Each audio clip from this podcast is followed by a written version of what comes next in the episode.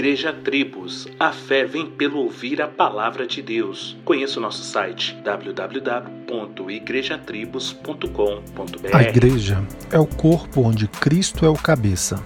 A igreja é o edifício onde Cristo é o alicerce. A igreja é a esposa onde Cristo é o esposo. A igreja é o galho onde Cristo é o tronco.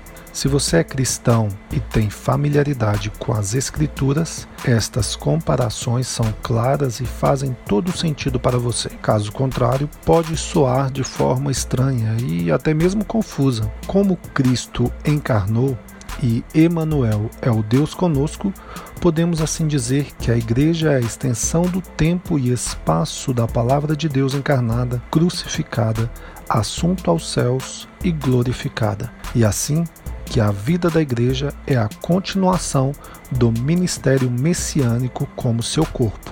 O propósito final de Deus é que estejamos para sempre com Ele, em Sua glória, de forma que o lugar de sua habitação não pode ser criada por mãos humanas, mas por Ele mesmo em Cristo como construtor. Afinal, Jesus é a pedra angular.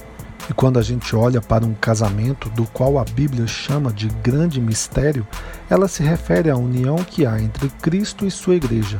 E esta relação só foi possível porque Cristo veio ao mundo constituir uma comunidade que lhe sustenta com seu amor. Olhando para um galho, longe de seu tronco ou de sua árvore, o exemplo fica claro para qualquer um que não se pode viver longe dela.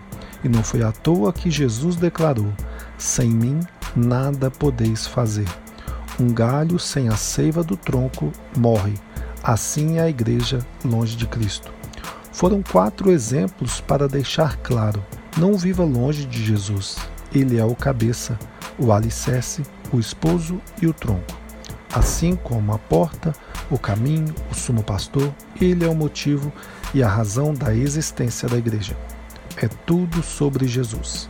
Tenha um excelente dia e que Deus te abençoe. Solos Cristos, dele, por ele e para ele.